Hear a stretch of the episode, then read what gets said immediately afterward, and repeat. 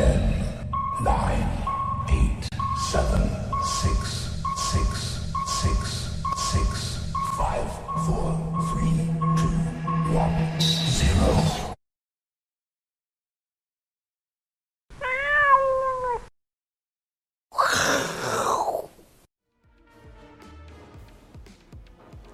那么 stay 好，欢迎收看，我是金钱豹，好，我是 H 阿司匹林，好，那记得哈到 YouTube 搜寻我是金钱豹，好，找到这个豹头，好，认明我们的影片呢有一个首播的 mark 啦，好，然后记得订阅加开启小铃铛，好，那想要知道更多的，加入加强錠，好，想要跟我们有密切互动联系的，好，加入。金科科好，财经吃货的好好友好，官方唯一的小编账号啊，或是上粉丝团好，搜寻我是金钱豹，有幕后花絮跟抽奖活动了。好，那现在呢，台湾好疫情呢来到一个相对的高峰，好，那看起来好像还会好再往上升呐。那这恐惧还会再往上升吗？好，现在全世界怎么样都在。哦，解封当中了，好，那我们呢也要迈向好这个群体免疫了啦。我们看其他国家，新加坡四月二十六啊恢复正常生活，民众可能哎不太习惯，有正常吗？感觉不正常哦，好对不对？好，然后全球首国哈，因为覆盖率已经到九成，好，丹麦说不打疫苗了，你要打自己去打，好对不对？好，我觉得群体免疫，你觉得怪怪的，对不对？好，以前我们也说不打疫苗，我们先也没有打疫苗的习惯。那我们现在未来呢，搞不好都有打疫苗的习惯了啊。他说不打了，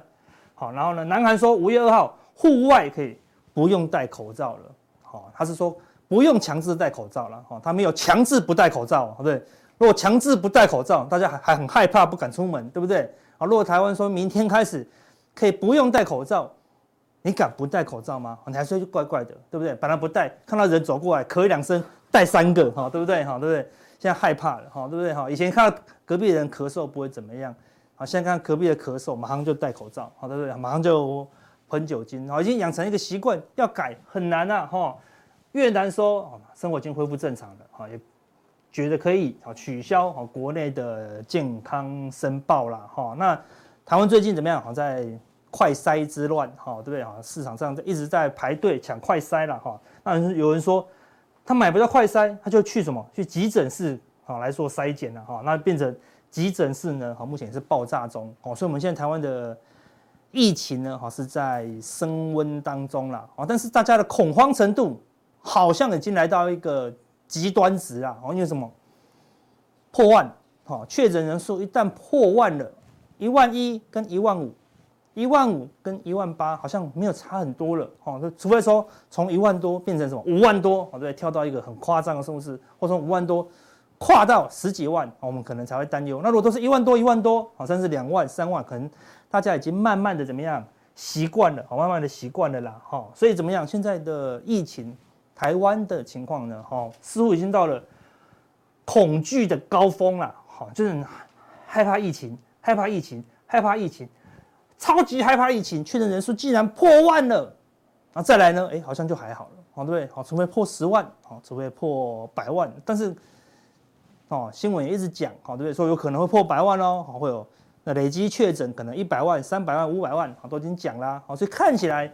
疫情已经来到一个哦恐惧的高峰，慢慢呢怎么样？哎，你就会习惯，好习惯，它并不是不恐惧哦，好是恐惧对你造成的这个心理的影响呢。开始没那么严重了，好，开始没那么意外了，好，我们最害怕就是意外嘛，对不对？好，前两周确诊人数才一两千，好甚至才几百，一下子冲到三千、四千、五千、八千、一万，你就会吓到，再来呢，你习惯了，恐惧怎么样？就慢慢的下滑了，好，那这个礼拜恐惧的高峰就是在疫情冲到八千多的时候。好，啊，记者就问那个陈时中部长说：“那什么时候会破万？”他就说明天。好，那看直接就讲出来了，好，对不对？好，未看先猜哦，好，对不对？哈，还没有看到明天的数字，就是就说明天我猜应该就是会破百万。所以礼拜三怎么样？就是最恐慌了，哈，而且礼拜三呢，说隔天，好，对不对？好，确诊会破万人，哦，最可怕，对？可不可怕？非常可怕。然后呢，前一天，俄国警告他有。就可能会有核武的战争风险，好，所以美股也大跌，好，然后呢，升息也来到一个最可怕的情况，对不对？女股神也示警，哦，对不对？联准会激进的升息可能会引发金融危机，好，所以这个礼拜三呢，好，是最恐慌的一天，所以开盘可以看到所有的股票通通开低，哦，什么股票都开低哦，对，就任何公司、任何行业，通通都大跌，哦，通通就所有人都在卖股票了，哦，同一个时间哦，哦对？哈，无一幸免。所有的股票都开低，表示什么？所有的人都在卖股票啊，对不对？可以让所有的股票都开低，是外资造成的吗？不是，是自营商主力造成的吗？不是啊，是所有人因为这三个事情的加在一起，他的恐惧怎么样？来到最高峰，他就怎么样？想要卖掉，我再不卖掉，我的恐惧会让我爆炸，好，所以所有股票都开低，但你发现什么？开低以后就一路走高。好，到今天为止，好，所有股票开低到现在，礼拜三的低点到现在，很多股票都涨了十趴，好，甚至二十十趴、三十趴的都有哦，瞬间已经拉了一大段了。这就是什么？恐惧的高峰，通常就是什么？股市的最低点。啊，这句话非常重要哦。恐惧的最高峰就是股市的最低点。好，再来有没有有没有办法更高峰？除非恐惧是这样子。好还没到高峰，后面还有更恐惧，然后你就看到有没有办法更恐惧？确诊人数破万，最恐惧啦。哦，你想想看，礼拜三确诊人数破万，八千到一万，很恐很恐慌，很恐慌。要怎么样才可以更恐慌？破十万，哦，破五十万单日哦，对不对啊？而且它很快嘛，对不对？今天十二万，明天三十六万，后天八十九万，很多人就很可怕，对不对？好，对不对？本来是那个邻居的小朋友确诊，对不对？现在是。那个管委会主委哦，三四五六七八九楼都确诊啊，对不对？啊，这要这么恐慌，几率大不大？看起来不大啊，因为台湾人还是有自主防疫的，所以会不会更恐慌？会不太会恐更恐慌了。这个确诊人数破万，大概是短期最恐慌。然后呢，俄国警告核武风险，都已经核武了，还会更恐慌吗？好，除非大陆说我也要来玩核武风险，好，对不对？然后就更恐慌，会不会发生？几率很低，所以怎么样？核武风险，乌俄战争最恐慌。哦，已经示警了，对不对？好，都要都要升息，都要升息，都要升息。下礼拜三就升息了，对不对？过了下礼拜三就没有啦，就过啦，对不对？好，再来下一次恐慌已经是六月十五号的事情了。所以看起来最恐慌的哦那一天就是这个礼拜三哦，是最恐慌的时候。所以股市怎么样？就出现一个相对的低点了，哈，相对的低点了，哈。那低点可以看到，昨天出现一个很大的利空哦。哦，美国首季的 GDP 初值哈，意外萎缩，是衰退一点四 percent 哦，对不对？看起来很严重啊。就美国股市怎么样？全面大涨，为什么？因为他们就会说，有那么严重吗？有这三件事情加起来那么严重吗？好像没有了，对不对？因为这个是最恐慌了，啊，这个是最恐慌。当然，这个只有台湾有了。好，美国因为这两个已经大跌过了，这有核武那么恐慌吗？还好，对不对？只是衰退。核武是全世界灭绝啊，好，所以没有那么恐慌。以后呢，好，美股是昨天是全面大涨了，好，对，道琼昨天是大涨六百多点，出现一根长红，好，把前面的黑 K 呢吞掉了，好，甚至有落底的一个讯号哦，好，那这个位置刚好是怎么样？这个低点，还有这个低点，好，还有这个高点，好，连成了一条什么大颈线呐，哦，这边大概都有跌破一下下，但是马上就站起来了，哦，所以这个位置。好，是一个关键的支撑。哦，那道琼呢，很明显的好守住了，在最恐慌的时刻，好守住了。好，就是以这个低点，所以道琼暂时要破这个低点，好不容易了，因为已经最恐慌的时刻已经过了。那未来最乐观呢？好，就是在这个地方，好来回来回整理啦。好，所以低点大概三万三，高点呢大概就前高三万五。好，道琼呢就会维持整理，啊维持整理啊，大概两个礼拜的时间了。哈，那另外。你说啊，那就要直接往上涨吗？没有哦，对不对？好，收完盘明明是大涨，好，就盘后呢马上公布一个好消息，亚马逊公布一个财报，是二零一五年来首次亏首次亏损呐，好，主要是成本增加跟那个电动车好 Rivian 的影响，好，所以第一次亏钱，盘后本来盘前收盘很好啊，涨了四趴多。就盘后呢，重挫九趴，好，一度还跌了快十一趴了，对，所以本来是这样子哦，要支撑支撑支撑，对不对？哦，来来支撑很好，涨了四趴多，就盘后呢，一口气跌了九趴，好，对，来到二六三零，好，在早上的时候了，哈，那就来到这个直接就跳跳跳水好，对不对？跳水跌破啊所有的低点啊，也让纳斯达克早盘的时候呢，好电子盘好是大跌啊，是大跌一趴多，但台股完全没在怕啊，直接开高啊就维持大涨啊，维持涨一百多点到收盘。为什么？最恐慌的啊已经过了哦，对不对？今天是开始三天的连假哦，对不对？照理说今天要有很大的卖压，所以我礼拜二本来说啊，礼拜五会最恐慌。是一个恐慌的高峰。我们说本来本来规划这一天要是礼拜五，礼拜五就是这一天，啊，这会会来到最恐慌，对，因为周末很可怕嘛，对不对？就礼拜三他先给你恐慌了，对不对？礼拜三通通来了，好，所以既然礼拜三最恐慌，他看我礼拜三就见到最低点了，好，所以下一波的空头什么时候见到最低点，就找到一个恐慌的高峰，好，所以哪一天忽然你觉得？盘前就觉得哇，好可怕，世界要毁灭了。那一天可能怎么样啊？就是空单回补啊，或是多单可以小量低接，简单吗？很难啊，因为你就在这个高峰，对不对？你说阿哥，我本身就恐慌了，对不对？我恐慌来到高峰，我还按买进键，我那精神分裂到一个程度才做得到啊。但是你要好学起来好，当你恐慌到极端的时候啊，你要好放松心情好，不要被影响了。好，所以纳斯达克呢本来大涨。然后呢，跳空下跌啊，但是呢，低点看起来好也是守住了啊，这个地方呢有破底翻的一个味道了哈，破底以后呢就止稳了啊，但是这个长黑还没过高啊，但是这边有个关键的讯号哦，月线哈，二十日的均线呢死亡交叉好，季线好，那我们之前有教过了好，当死亡交叉的时候呢，就是成本重叠。短期成本跟长中期成本重叠的时候呢，短线都容易反弹，好吧？短线都容易反弹，哈。季线死亡交叉，年线，好，这边就反弹，好啊，这边又再做一个交叉啦，对，这边月线黄金交叉，对，黄金交叉季线它反而下跌，好的，都好刚好相反哦，好，均线的交叉跟行情有时候会相反，好，所以既然死亡交叉，除非它大崩盘，如果没有它大崩盘，好，它这个地方呢就会有一个反弹，啊，但是反弹了呢？因为月线已经确定死亡交叉，年线、季线也确定死亡交叉，年线好，所以反弹了以后呢，月线是反压，季线也是反压，好，所以说反弹，你说空间会很多吗？好，可能也不会太多啊，但短线呢，就是有一个好反弹的一个契机，好，可以观察一下了，好，那昨天好早盘本来罗素两千非常弱势，好，本来是跌破哦，好，再度跌破低点，好，感觉。跌破这个大横盘要连续性的崩盘了，好，就也是好出现一个很长的下影线往上收上涨，好，如果今天哈或是下礼拜一哦，我们休息的时候呢，它能能够站回这个颈线，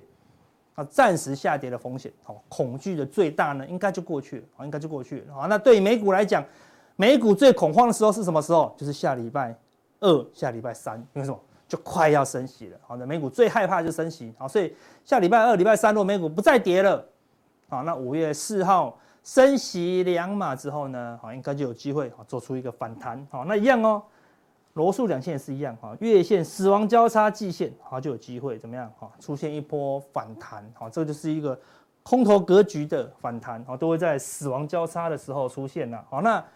这几天美元是连续性的喷出，好，昨天呢一度喷出到。一百零四，好对，一百零三点九，好，已经突破这个高点，也突破这个高点，然后所以我们用月 K 你才看得懂，好，它已经突破了二零一五年来的高点了，好，所以这个大盘整区，哈，已经被它突破了，好，表示它是一个大多头哦，哈，一段整理过后，哈，再度过高，好，如果这个地方整理整理整理整理，好，整理一段以后呢，有可能怎么样？等幅再涨一段，那就要接近啊前波高点，好，那就是非常大的行情。好，美元为什么会大行情？对吧？全世界股市怎么样？哦，下一波还会修正哦。好，所以美元先过高，再来可能会压回修正。我们就用日线来讲，它会压回到日 K 的一个二十 MA 好月线附近。好，那下一波股市反弹结束，美元修正结束，下一波六月十五号的啊这个升息的这个过程呢，美元应该会继续走高。好，那股市呢可能又面临下一波修正啊，但是短线上它就是有机会反弹呐。好，那贵买指数也是一样，可以看到，现在来看这个季线确定死亡交叉年线，好，这是一个中期成本跟长期成本的交叉，所以怎么样？短线它就开始出现反弹哈。昨天的这个柜买呢，已经把这个空方缺口率先回补哦，啊，大盘还没回补，小型股已经领先回补了，好，这波柜柜买是最弱的哦，对不对？好，一路往下了，好，那来到这个低点啊，也是出现一个破底翻，好，回补缺口啊，也关键就是因为我们之前就有提到了，对不对？啊，这个季线跌破年线以后呢，再多跌个两天，它就有机会怎么样？止稳反弹，好，那反弹呢，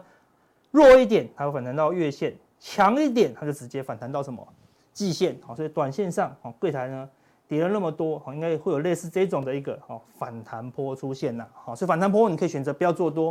啊，但是呢空单呢好要避开啊，不要被轧空好所伤害到了，好，那大盘也是一样，大盘也是守住前面的这个低点，好，看起来是守住了，好，但是缺口还没补，但是柜台已经领先补缺口了，好，为什么大盘比较弱呢？因为它的季线还没碰到年线呢，好，所以可能还是过两三天，好，那个季线呢就会死亡交叉年线。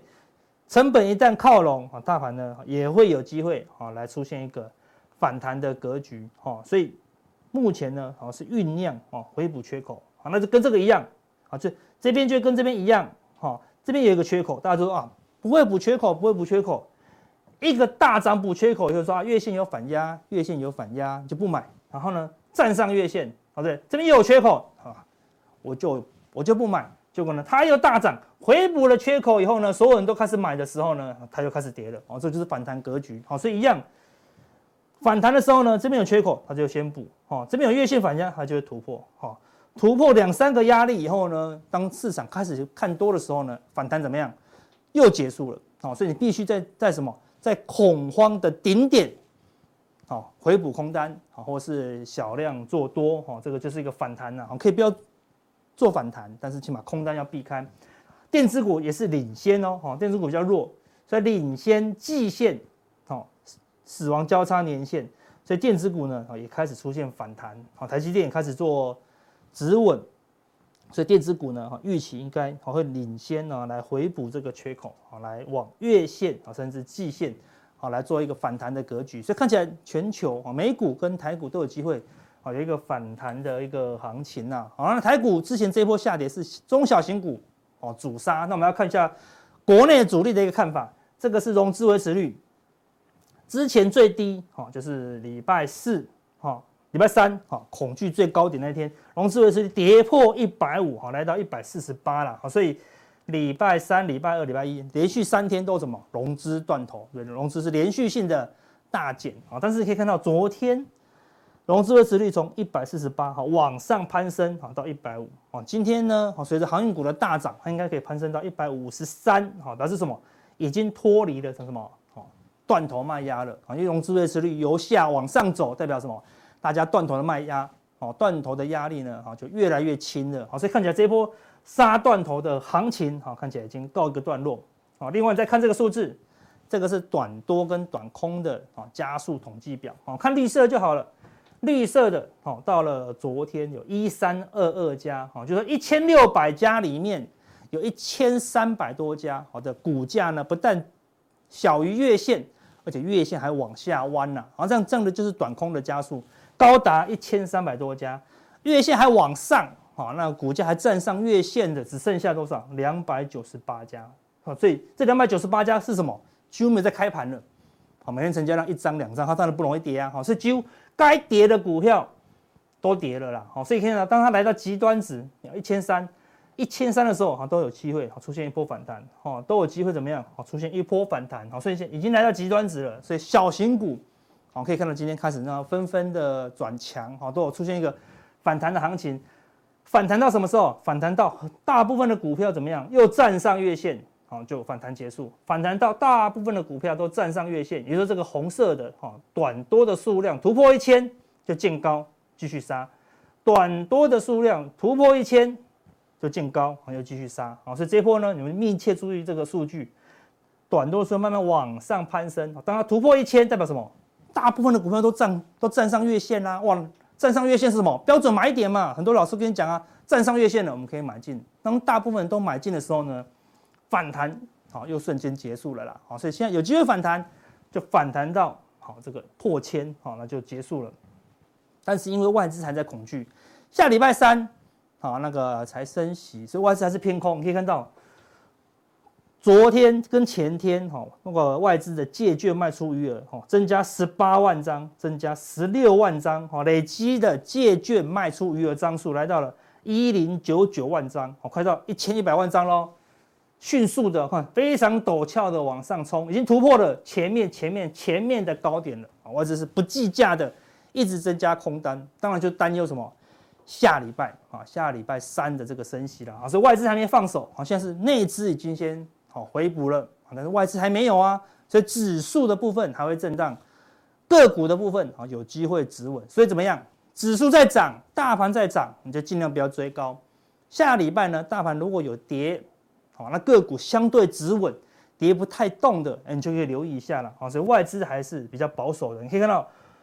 外资好，整体的外资还有一万一千口的净空单，那如果扣掉大外资的，小外资还有两万口哦，好，两万口，看小外资很准，这边一增加空单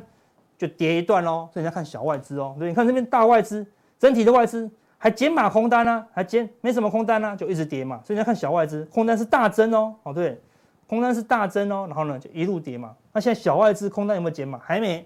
好，所以你要密切注意小外资如果。好像这个地方空单如果大减，好明显的大减，好甚至减到一万口以下，好那短线的反弹，好机会就会比较大了，好所以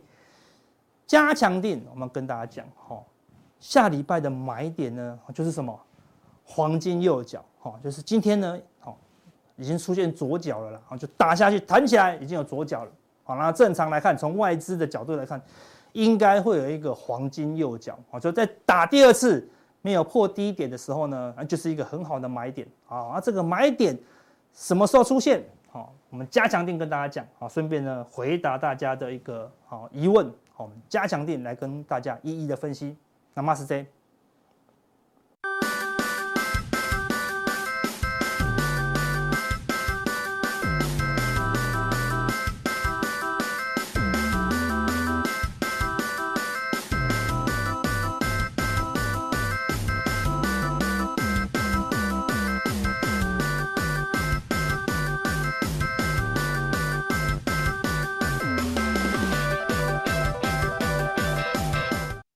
啊，各位亲爱的，我是金钱豹的投资朋友，大家好，很高兴又有这个机会的话，跟各位来讨论整个行情的一个变化哈。那虽然这段时间大家辛苦了哈，那股票市场尤其电子股的部分跌得蛮惨的哈。不过实际上有很多东西是这样啊哈。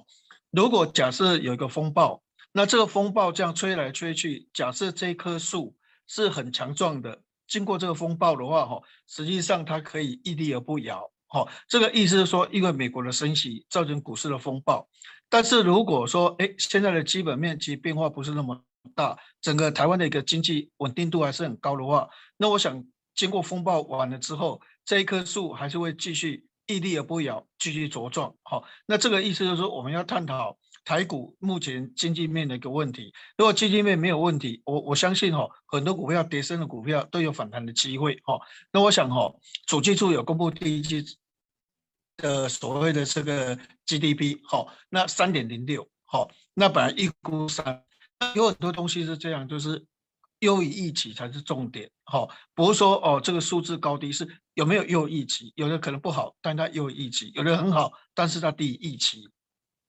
那现在美国的话，哎，负一点四。哦，哎，但是台湾的话还是在成长，哦，三点零六。那主要的重点的话是出口，哦，尤其是这个半导体的部分，出口的数字，哦，成长幅度还是非常大，哦。所以原则上，从主计处公布的一个出口数字，哈，告诉我们就是说，尔后所谓的电子股，其实在公布财报表、公布营收的部分的话，目前可能会有一些小风暴。但是其实大体上的话，它还是一棵强壮的树，哈。所以我们来看这个所谓的大陆的停工，哈，那可能等一下我们会跟各位解释一下，说哈，有些可能会有影响，好，比如说像所谓的这个瑞仪，瑞仪受它影响，可能有影响到四十个 percent，好。但是有些的话，它其实是没有影响，比如说以欣兴为例，哈，它的影响的话是负二，就是说既减是负二，因为它可以从大陆，哈，比如说黄石厂。或者是台湾的厂增加产能，好，那那可以去弥补，所以有的的工，有的的厂的话，它是可以是协调性的一个做法哦，所以变成就是说，这个对个别来讲是有大有小哦，有的可能应应不及，有人可能应得得以哦，所以有些公司的话，像瑞仪的话，它就是可能是是就是说营收衰退会比较多，但有的的话衰退可能就没有那么大哈。那我想我们来进入，我们现在来探讨一个主题哈，我们往下看一下哈，大陆的我们看下一页的部分哈。大陆的疫情好转，我们认为五一之后哈，因为以上海的这个所谓的松山地区的话已经零了了哈，所以变成其他地区慢慢就会越来越好，越来越好。所以五一长假完了之后哈，这个所谓的台商逐季复工的机会应该是蛮大。那我想我们看下一页的部分哈，那我今天要跟各位报告的一个主轴的话哈，是这个礼拜法收会。那法说我们就关心这个法说会到底这些股票它尔后的操作逻辑是怎么样？哦，第一个是联电，好，联电说真，你看它第一季财报表示毛利率是三是三点四，哎，那因为之前它股票要再跌不涨，哦，外资也在质疑，就说啊，这一个哦，这个这个这个晶圆代工会会松了，哈，然后其实哦，它的毛利不会增加那么多，但是其实比四十八还高，增加到四十三点四，你看左边哈，这个所谓的元大预估二零二二年哈，你可以发现左边这个图哈，二零二二年的获利哈，它预估是六块九毛四嘛哈，你看它整年度预估的毛利是多少？四十五点一，等于就说以元大预估就说，如果第一季是四十三点四，那有可能第二季的话就冲到四十四、四十五，到了下半年整个平均的话就四十五个 percent，所以其实零电的话哈，整个毛利还有今年的获利将近七块钱。六块九毛四哈，以目前的这个预估真的是很棒哦。那我们再看左边，你看右边哈，第二季的营收预估哦，不是五穷六绝哦，哦还季增八个 percent 哦，哦在公共在伺服器的部分的话，这个成长力道还是蛮强的哦，哦，所以我们是认为就是说哦，联电如果能够突破五十二块，等于就是说这一波下跌的二分之一反弹二分之一，那我觉得就是一个供给架构哦，就开始可以复苏。供给架构，好，那当然，如果一直反弹不到五十二块以上的话，那这个还是算多是反弹，好，虽然它委屈，但是基本面为主，技术面为辅，好，它还是委屈，好，但是现在问题就是说，为什么说我们说要突破五十二块才会强势，哈，因为虽然今年这样看起来没有问题，因为毛利这么高，四十五个 percent，好，现在已经四十三点四了，哈，那有可能第二季还会再涨价，好，那所以都是很好。只是说它的季增可能从第三季就没有了，好，第三季就季减，第四季就季减，就会有这种模式，或者是就是说增加的幅度就会变小了，哈。那明年的话就是一个比较大的问题，哈。那延到这边预估可以发现，哦，你看左边这边二零二三年预估是六点零三元，啊，毛利率剩下四十二个 percent，就是说有一点下滑，但是还好，还是算蛮高的，哈。但是总是就是结论式的看法，就是说明年的话，确实哈，因为它也有一个厂要出来了哈，而且折旧费用可能也会增加出来，哈，所以在这种情况之下哈，因为全球这个八寸厂哈，它的产能增加哈是二十一个 percent，哈，那等于它不是一年增加，是平均这样增加哈，那总 total 的话是二十一个 percent，所以变成说，它在往上推升的过程里面。好，我们认为五十二块突破的时候的话，它会有一个上涨空间。但是如果五十二块一直没办法突破的话，那可能压力还是很蛮大的。那主要这个压力应该存在，就是说哈，明年这个余力的话还是挥之不去。也就是说，之前所讲的这个所谓啊可能会怎么样啊，其实他也不是说真的是这样讲哦。但市场就断章取义哦。但现在大家还是蛮有这一个所谓的共识，就是说。二零二三年哦，因为晶圆厂它的一个产能增加太多，所以比较有可能哈，这个供过于求的情况的话，就会比较明显一点。好，那我们再看下一页的部分，我们来谈一下哈，这所谓的联发科哈。那联发科我一直觉得说哈，你看它第一季财报表五十点三毛利五十点三，真的很棒。而且第二季因为第一季它基期已经很高了，所以理论上哈，第二季的话哈，应该是季减一个 percent，但它法说会完呢是季增三到十个 percent，好，那今年大家还是估有八十块的一个实力的哈，但是我还是个人认为，就是说在操作联发科一定要区间操作，哦，没办法大波段操作，那为什么呢？哈，其实我们看左边这个是它的库存哦，这联发科的库存，那你可以发现它的库存是越来越高。那这个越来越高的话，哦，会有一个问题，就是说，哦，当你去年第四季你那个所谓的库存增加的速度很快，那今年第一季一直都没有公布这个库存数数字，好，那大家都一直在怀疑说你为什么不公布？因为现在有一个一个一个情况是这样，是第一季大陆的手机销售的话很差，哦，就是等于是负两成多嘛，哦，二十三个 percent 左右嘛，哦，所以变成说。第一季大陆的手机销售量是很差，那你去年第四季你的库存已经增加这么多，那你今年第一季会不会增加更多？哦，增加更多，因为你今年第一季有有所谓的天玑九千的量出来嘛，那你虽然量出来的话，当然营收有帮助，但是会不会库存也很多？哦，因为你量产，哦，量产营收会增加，但是也有可能卖得不好，库存增加。好，所以这个的话变成市场的一个疑虑的一个地方。好，所以原则上的话，它的库存大概现在是一百零五天。那这个一百零五天的话，原则上是比较高的水准。你看以前比较低档的时候，大概六十天左右了哈。那正常的话都是八十天左右。那现在如果一百零五天的话，哈，那这个所谓的库存的天数的话，严严格来讲的话是稍微比较高一点。好，所以联发科的操作逻辑的话，应该是区间操作。好。那再来，我们来看一下下一页的部分，瑞意。那我觉得瑞意的话算不错的公司了，哈。那我们看左边的话，哈，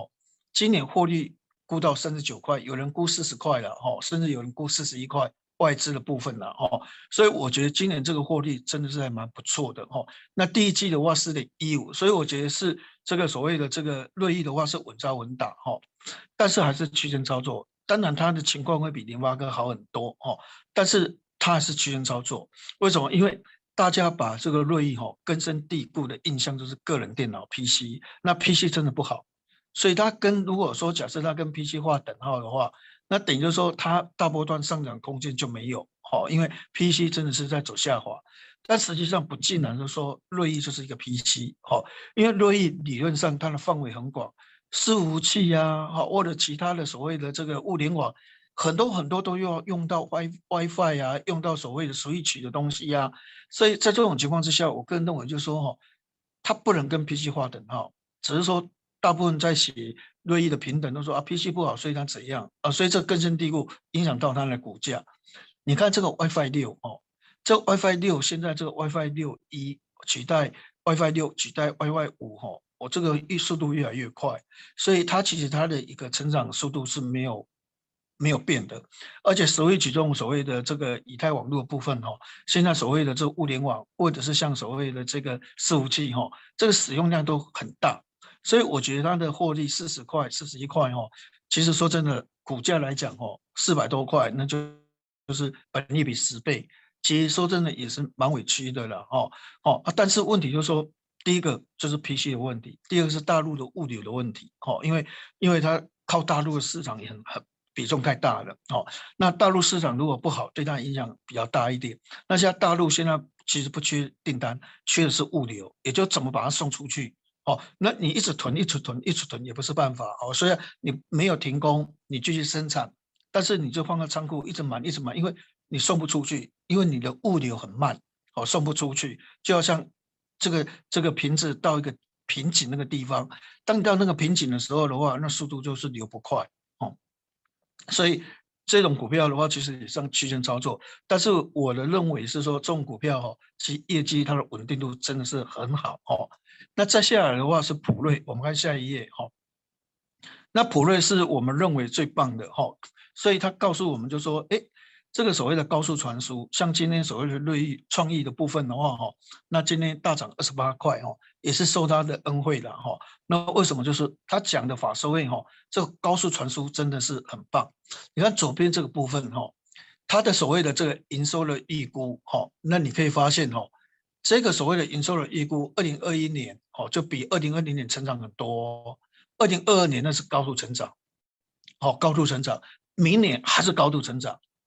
后年还是高度增长，所以未来这几年哦，你可以发现这种高速传输的产品哦，它的成长幅度太大太大太大太大，所以我们看右边的第二点哦，二零二一年看六十四点八六，二零二二年看八十三块到八十六块，所有外资报告都是看八十三块到八十六块，所以你可以发现，就是说哈，这个获利其实增加很多。今年哦，大家还是有余力嘛，哈，就是因为这个所谓的新冠肺炎这个疫情哦，在国内有扩大，那大陆有封城，然后美国有升息，俄乌战争，那理论上的话，今年比去年应该会比较差一点，哦。那刚才看到联电的话，哦，明年预估就比较差，哦，那你会发现，哎，这个还是继续往上预估的，哦，所以我们认为就是说，高速传输，哦，仍然是大盘的重心。未来大盘持稳的时候，哈，我想这一类型股票仍然是大盘的重心，哦，高价股，包括祥硕啊，哦，包括小个普瑞啊，哦，我我这个所谓的这个这个这个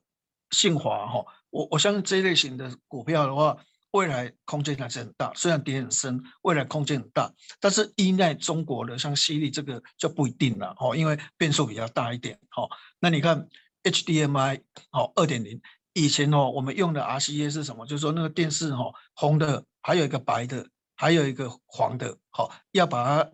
端子要把它连，就是说拴紧，好，这样就有影像有声音。现在只要一个 HDMI 一条线，马上就看得很清楚，而且声音更好。音质更好，所以现在 HDMI 已经到了二点零。那所谓的 DP 哈，这个是在面板的影像的东西哈。那这个也更新啊，USB 现在改成四点零啊，PCIe 的话也改成五啊。这个是这个是所谓电脑主机板上面的 bus 啊哈。那你可以发现这个东西都是高度成长，哦，高度成长。所以我们从普类来看的话，我们认为 HPC 哦，像所谓创意。或者是像所谓的智源，好啊，包括像所谓的这个这个信华，好这些所谓的祥硕，哈，其实未来的机会还是蛮大，好，未来机会是蛮大，哈。从它营收的预估、获利预估，这个法说会看起来的话是最棒的，哈。那我们再来看下一页的部分，好，我们来看同欣电，哈。那同欣电的话，为什么法说会完了之之后跌，哈？你看，哈，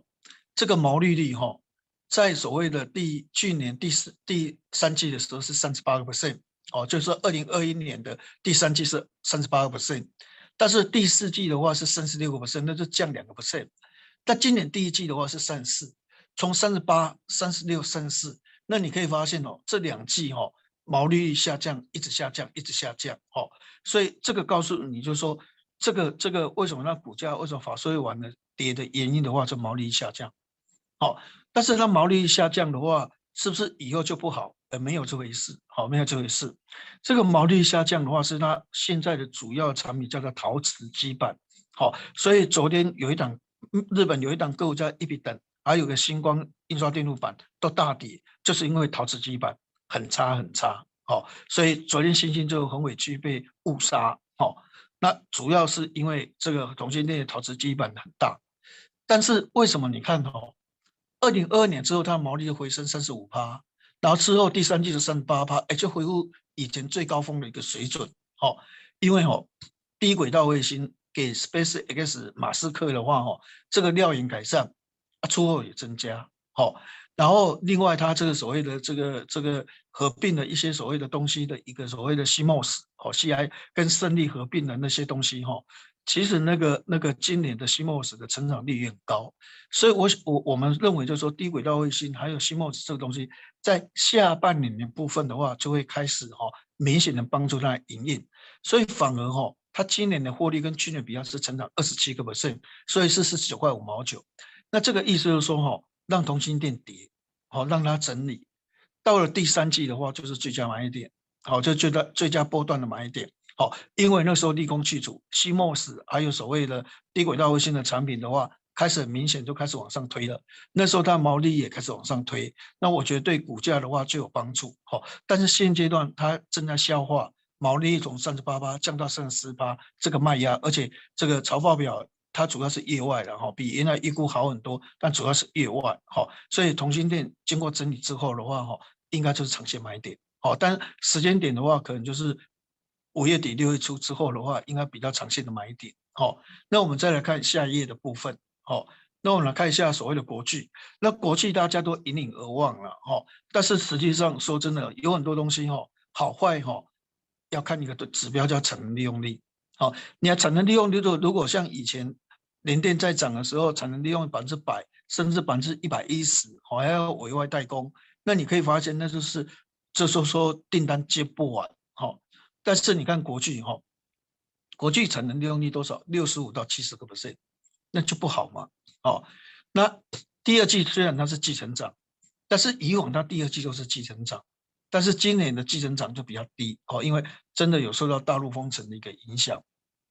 那你看哦，左边这一个的话哈，大概这个所谓的这一个这个高盛的话。今年获利从五十五块把它降到五十三块，那明年从六十六块降到微幅的降到六十五块，其实幅度不大了，哦，幅度不大，所以原则上哦，股价的稳定度还好了哈。但是一般来讲是负面的比较多哈。那第三点，我们就画红线就说哈，你看它营收成长率三十一个 percent，好，下修到二十二个 percent，哎，但是二十二个 percent 也很好哈，哎，这个这个这个一家公司。营收能够年增长二十个 percent，也是不错啊，哦，但是因为那是合并协力新了，哦，所以变成它营收成长率当然就比较高了，哦，那问题就是下修。股票市场的话是重点是在优于预期、低于预期、符合预期这三这三个三句话，哦，你说啊，他赚四块，四块什么意思？那他预估如果五块钱，那这个四块就一就是低于预期，他赚他赚一毛啊？但是预估的话是亏损哦，那就优于预期，好，所以重点的话是优于预期、符合预期或是低预期，那这个是低预期，好，因为本来预估是增长三十一个 percent，现在下降到二十二个 percent，好，所以它的重点是在这个地方，好，那我们再看下一页，好，是旺宏，好，那旺宏现在最大问题就是说，其实它现在财务报表公布都很好，好，那主要你看哦，这边的话是这样，是说哈。因为如果从二零二一年第三季你看哦，NOR Flash 价格是往上涨，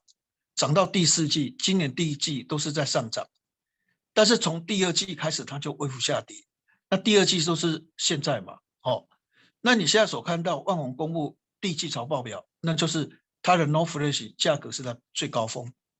它公布去年第四季财报表也很好啊，因为它的 NOR Flash 价格的话都还是在不错的地方。但是现在预期都是哈，第二季、第三季、第四季之后的话，NOR Flash 价格是下跌，但是还好它是微幅下跌，它不是那种就是说暴跌式的下跌，它是小跌、小跌、小跌、小跌、小跌，所以其实对营运获利的话哈，影响其实没有那么大了哈，所以原则上哦，今年去年赚六块四毛七，今年估计六块两毛八，也不会跌到哪边去了哦哦，但是问题就是说因为。未来第三季、第四季，它是 No Flash 价格往下降的机会比较大。那为什么呢？因为任天堂，你看它的销售哦是不太好了。最近任天堂销售的话，还竟然比 Xbox 被追过去。哦，那这就告诉我们，就是说，哦，确实确实有一点，有一点下半年任天堂在走下坡。那在走下坡就会影响到它。所以你现在所看到的旺宏，确实去年第四季财报、第一季财报都不错。那所以股价委屈哦，但是有时候就是未来第三季、第四季下跌的风险大，任天堂的销售量又被预估又被下下来，所以未来它虽然只是一个小幅的下滑，但是它是下跌趋势。所以在这种情况之下的话，这类型股票的操作的话，我个人认为就是说逻辑上的话还是属于整理。架构哈啊，这个所谓的这个设停利停损相信操作的一个逻辑的话，可能稍比较好一点哈。那我想我们就针对哈这个礼拜比较重要的哈比较大型的一些个别股的一个所谓的财报表，华硕会公布完了之后，财报表情况跟各位做互相的一个讨论哈。那我想这就是我自己的看法了哈。那但是是不是对或是错的话，我想市场会去决定哈。那只是提供给各位一个参考哈。那最后。在在普通店部分的话，最后进入各位投资朋友哈，好，新店给购买收入好，这一段时间我想行情比较清淡的话，慢慢否极泰来哈，会越来越好哈。要希望大家能够在股票市场里面能够赚大钱哈。那大家身体愉快，好，谢谢。